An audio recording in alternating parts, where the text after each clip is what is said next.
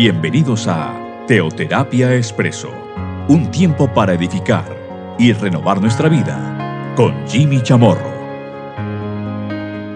Muy buenos días, bienvenidos a Teoterapia Expreso, nuestra cápsula de cada domingo, nuestro espacio semanal.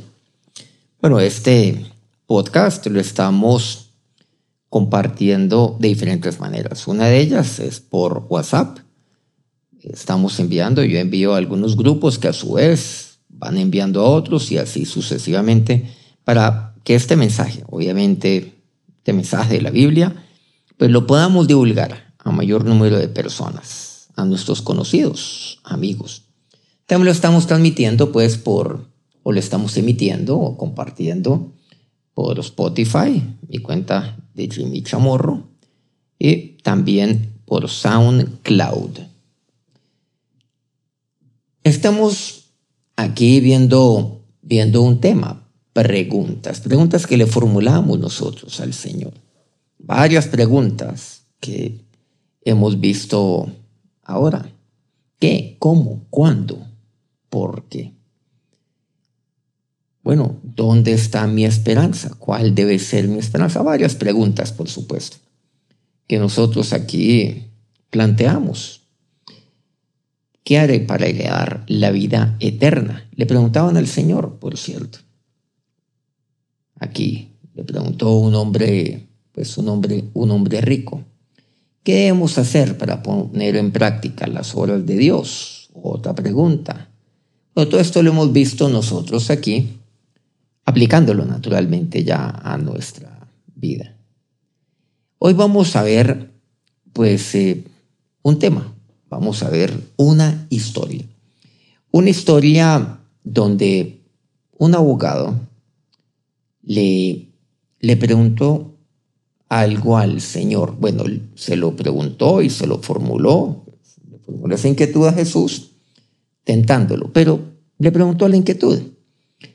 Lucas 10, versículo 25.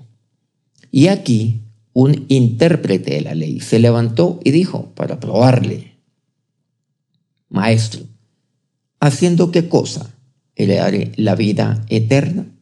Hemos encontrado que muchas personas formulan preguntas de diferente tipo simplemente para probar, probar a la persona a la cual están pues elevando su, su inquietud. Pero independiente de todo esto, vamos al fondo del asunto. ¿Haciendo qué cosa? Yo, ¿qué haré para heredar la vida eterna? Bueno, nuevamente, no es para tener, no es para obtener, sino para heredar. Porque yo lo recibo, es un regalo que Dios me da, que mi Padre me da a mí. Pero vamos a lo que el Señor allí le responde, bueno, hay como, digamos, hay un diálogo allí con este personaje delante de otras personas. Él le dijo, versículo 26 de aquí de Lucas 10, Jesús le dijo, ¿qué está escrito en la ley? ¿Cómo lees?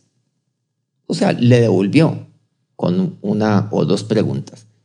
Bueno, tú conoces la ley, tú interpretas la ley. Si la interpretas es porque la conoces y la conoces muy bien. Este era un intérprete de la ley, como un abogado de la época.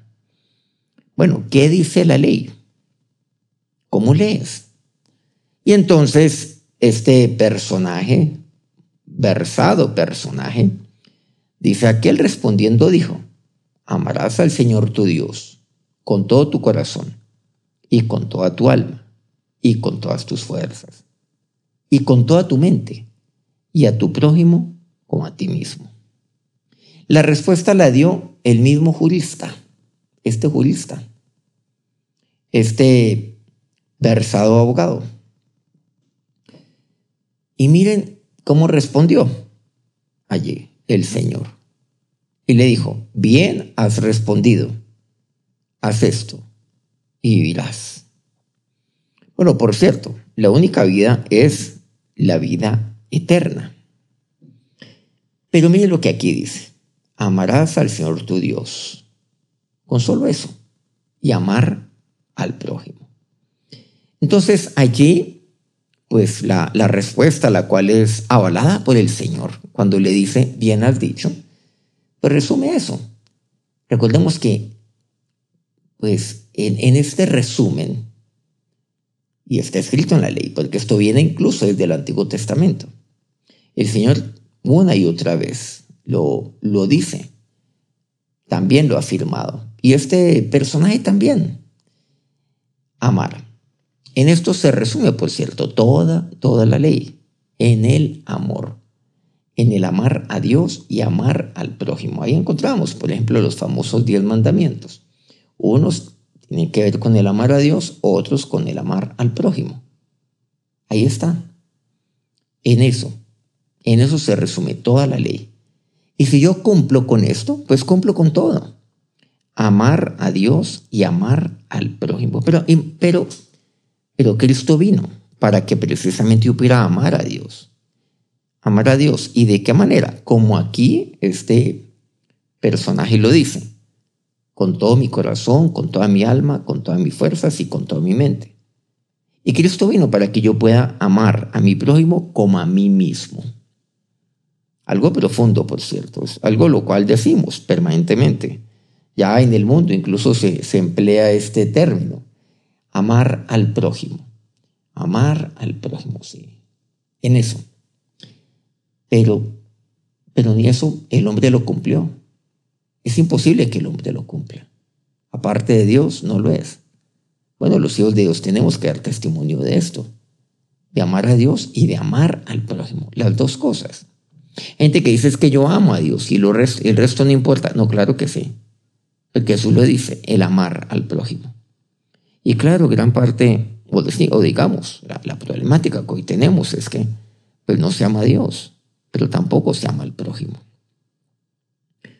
Por esa falta de amor al prójimo, por ese desamor, es que nos encontramos aquí frente a un mundo lleno de egoísmos, acaparamiento, usura, desigualdad, guerras, violencias y algo demasiado, demasiado grave violencia intrafamiliar, abandono, atropello, maltrato. Bueno, aquí respondió muy bien este personaje porque conocía, conocía la ley. Y le dijo, el Señor, bien has respondido, haz esto, lo que tienes que hacer es esto y vas a vivir. ¿Cuál? Vida. La eterna. Versículo 29. Pero él, queriendo justificarse a sí mismo, dijo a Jesús, ¿y quién es mi prójimo? Claro. El Señor, ¿qué fue lo que le dijo? Haz esto y vivirás. Pero sabía muy bien que el tema de los, de, de, de, de los intérpretes de la ley y otros como los fariseos, los escribas, los religiosos de la época, los conocedores de la ley. Pues el tema de ellos tenía que ver con el prójimo. Jesús tanto nos habló acerca del prójimo. Entonces él ahí como que le lanza otra pregunta. Miren que es una pregunta. Y cuando está la pregunta ahí, que él mismo la conocía, por cierto, le dice, ¿y quién es mi prójimo? Hay que personas que formulan preguntas que ya saben la respuesta, pero van más allá. ¿Y quién es mi prójimo? Una pregunta allí. ¿Quién es? El Señor obviamente no lo, no lo responde mediante, bueno, mi prójimo es dos puntos. Aquel individuo, aquella persona. No, no, no lo respondió así, tan técnicamente. No lo respondió como decimos hoy en día, tan políticamente correcto. Una actitud de ese tipo. No fue una respuesta políticamente correcta, no. O sea, de tal manera que, pues, que, que quede bien, como que, como que todo el mundo. El Señor responde como en tantas ocasiones lo hizo, a través de una parábola. Uy, eso es mucho más todavía. Y responde quién es mi prójimo. Y entonces allí pues me habla acerca de un personaje que andaba en el camino y pasó por ahí. Pasó por ahí, pues, un sacerdote, pasó de largo. Siguió un levita, pasó de largo. Vino un samaritano. Pareciera que fuera un comerciante. Pasó de largo. No. Este último no pasó de largo. Ahí tenemos que detenernos. Porque lo obvio es que todos pasaran de largo. Entonces uno dice, bueno, este pasa, este también, este otro. Porque es la actitud generalizada. Y es la respuesta generalizada. Sin embargo, aquí el samaritano no. Entonces ahí tenemos que detenerlos y yo tengo que detenerme y decir un momentico, en ese tercer caso, Jimmy, te equivocaste, porque este no pasó de largo. Y es cierto, no pasó de largo. Bueno, hay mucho que podemos decir de para dónde iban estos tres. Iban seguramente para unas festividades. Iba a oficiar, el sacerdote tenía que llegar, el levita tenía que ahí asistir. En fin, y solamente el samaritano iba a, pues, a ofrecer sus productos porque venía mucha gente. Bueno, eso, digamos, eso eventualmente puede ser el escenario de esta parábola, la cual se estaba aquí compartiendo, pero el fondo del asunto es que hay tres personajes y cuando van por el camino, pues yo, yo creo que ninguno de ellos, ni el sacerdote, ni el levita, ni el samaritano, pues estaban allí de paseo. No, no estaban haciendo ejercicio, no estaban allí simplemente pues caminando, andando, porque no tenían nada que hacer, eh, querían y necesitaban como despejar la mente. Claro que no. Claro que no. Estos tres personas representan, sí, seguramente nuestras ocupaciones diarias, nuestros afanes, nuestros compromisos diarios, nuestra agenda. Vamos corriendo de un lado para el otro. Los tres tenían premura en llegar. Y si no la tenían, pues al menos, pues si, si no venían, como decimos, colgados de tiempo, pero sí tenían que llegar. Pero si se detenían, cualquiera de ellos si se detenía, pues ponía en riesgo su, su agenda, la cual estaba esperando cuando llegara a su destino. Los tres. Sí, seguramente eran personas ocupadas, los tres. Sin embargo, detengamos en este personaje samaritano. Versículo 33.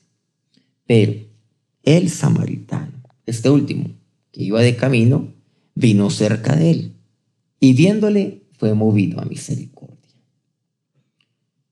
Un samaritano, me dice, también iba de camino, pasando por ahí, al igual que el resto.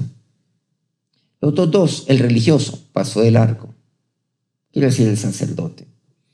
Otro religioso, pues, eh, el levita, que servía a los sacerdotes en esa época, pues también lo hizo. Pero el samaritano iba de camino y dijo, vino cerca de él. Tres cosas. Vino cerca de él. Segundo, viéndole. Tercero, fue movido. Él, él mismo el samaritano. ¿A qué? A misericordia. Y usted y yo Vamos de camino todos los días a algún lado. Vamos por algún camino. Usted va a alguna parte, toma camino para dirigirse a su trabajo, a su colegio, donde sea, a una cita. Seguramente hoy, más tarde, usted tiene pues un compromiso y tiene que tomar un camino. Y este iba de camino, como todos nosotros. A diferencia, del sacerdote y el levita, este vino cerca de él. No, no como, como que no se apartó como para coger o para tomar un, lado ahí lejano y seguir rapidito y acelerar el paso. No, vino cerca de él. ¿Qué quiere decir? Se acercó a él. Vino cerca, de ahí viene a acercar. Se acercó a él. ¿Quién era la persona el personaje que estaba ahí tirado estaba allí, dejado a su, a su suerte. Estaba herido porque unos asaltantes lo habían robado. Lo habían dejado muy mal herido a este. Y estaba tirado. pues el relato me da a entender claramente esta historia. Estaba ahí, inconsciente, o sea, ni pidiendo ayuda, no podía. Entonces vino cerca de él, viéndole en segundo lugar. Tercero, algo clave, fue movido a misericordia. A misericordia. De, miseria se derivan muchos términos, sentidos misericordia, o sea, misericordia. O sea, tuvo compasión de sus miserias, de ese estado en el cual se encontraba. En un estado de miseria. Así como Dios tiene misericordia de mí, por cierto. Y fue movida a misericordia. El tema de misericordia se han dado cuenta que no, no se emplea en el mundo, no se emplea. El único lado donde uno encuentra este término es en la Biblia, verdaderamente.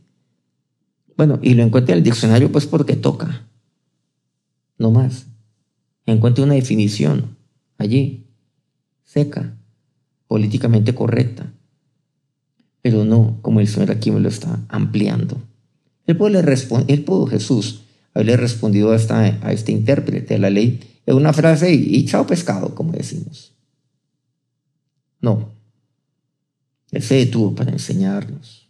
Atente a la respuesta que le dio a este personaje, que lo que quiso era justificarse.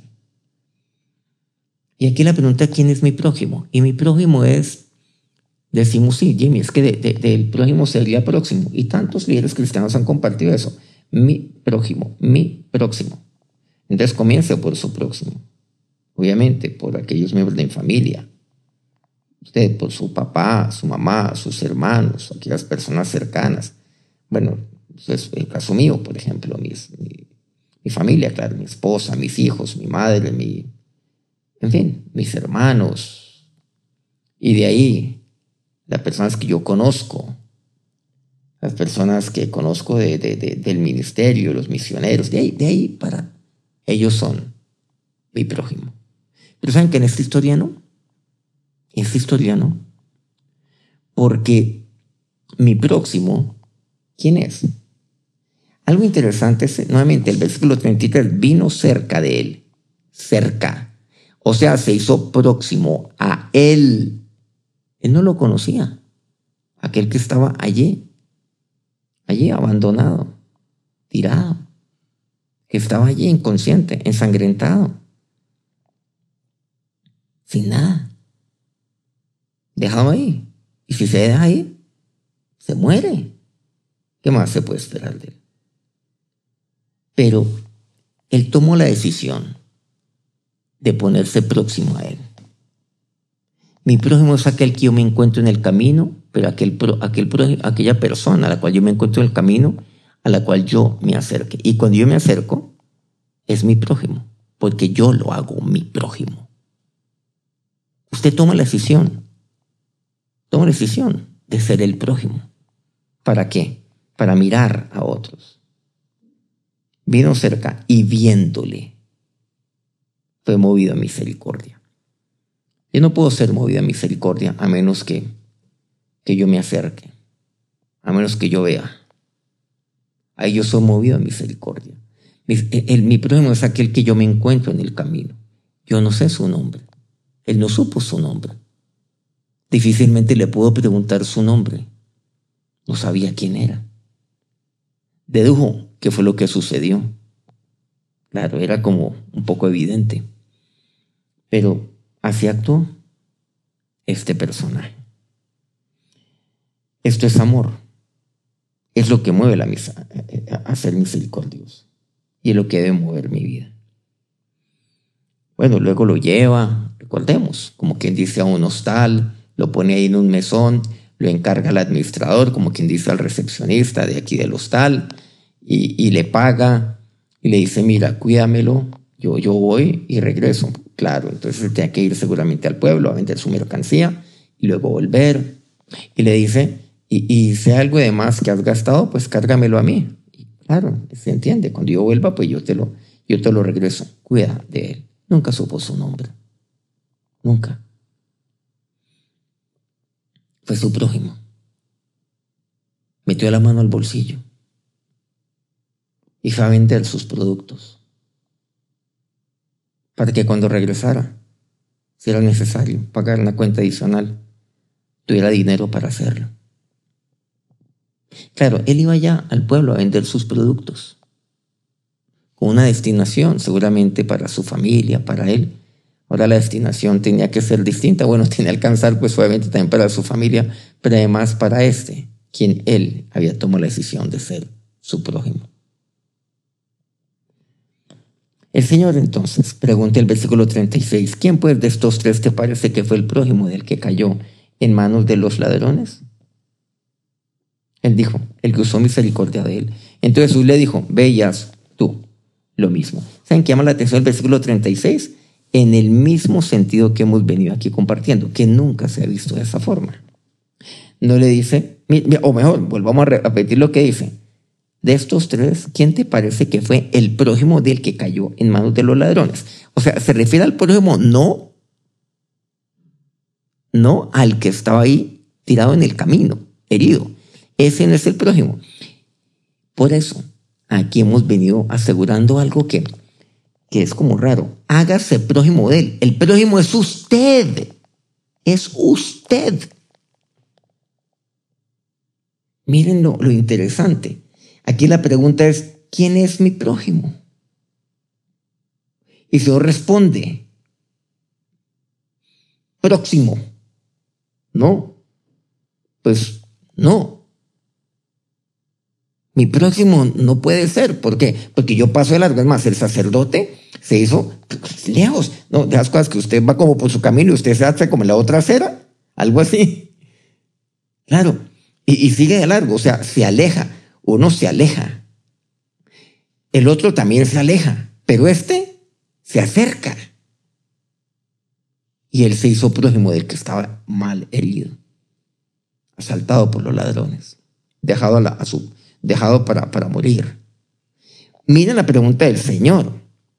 ¿Quién de estos tres, entiéndase, el sacerdote, el levita o el samaritano, que, ¿cuál de estos tres fue el prójimo del que cayó?